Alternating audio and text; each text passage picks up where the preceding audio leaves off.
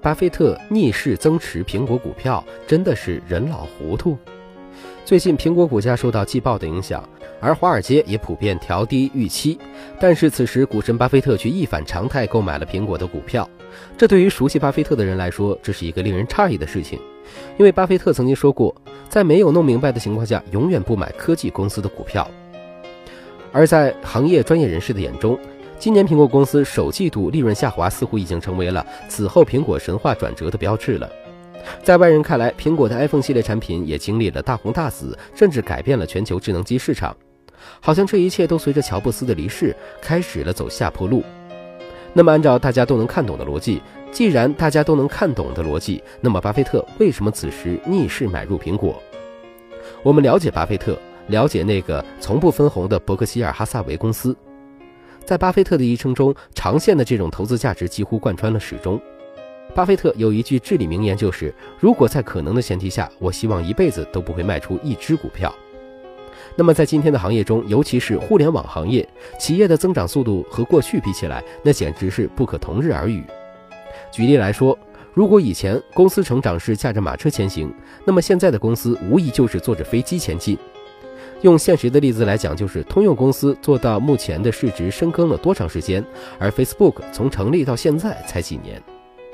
而这样的例子，从互联网企业到互联网相关企业的范畴来看，比比皆是。远的不说，就拿美团、滴滴、陌陌、聚美等企业来说，哪个企业市值超过一百亿需要三十年的时间？或者说，现在的企业发展都呈现了一种指数级的增长速度。但上帝是公平的。成长速度越快，死亡速度就会越快。当然，这点放在雷曼兄弟上并不合适，但是大多数企业遵循了这一个规律。当诺基亚的悲剧还在耳边没有消散的时候，随着 VR 等技术的出现，我们仿佛在苹果身上也看到了类似的影子。对于普通人而言，唯恐避之不及的事情，为什么巴菲特会选择逆势而为？我们从以往的案例中分析，巴菲特在2011年购买 IBM 股票。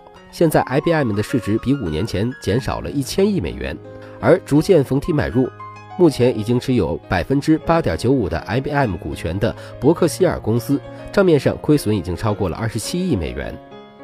对比此次购买苹果的股票，有分析认为，如果巴菲特是在一季度内增持苹果公司股票，则巴菲特在苹果公司股票上也可能出现了百分之八左右的浮亏。对于上述现象，有人认为股神已经老了。更有甚者称，股神已经看不懂如今的投资环境了。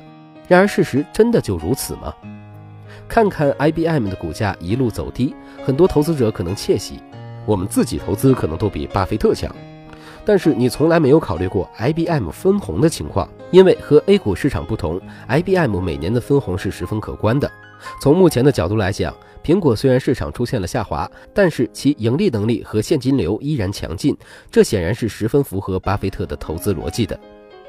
在资本市场中，你看不明白的事情很多，那是因为你在用眼睛看，所以经常面临损失和亏损。而真正的投资者都是用感知和内心在看市场，所以伯克希尔哈萨维才能成为全球股价最高的公司。此次增持苹果公司股票，我想巴菲特依旧只是按照自己的投资逻辑在办事情。也许你会说这只是你的一面之词，那我也只能回应一句：世界上只有一个巴菲特了。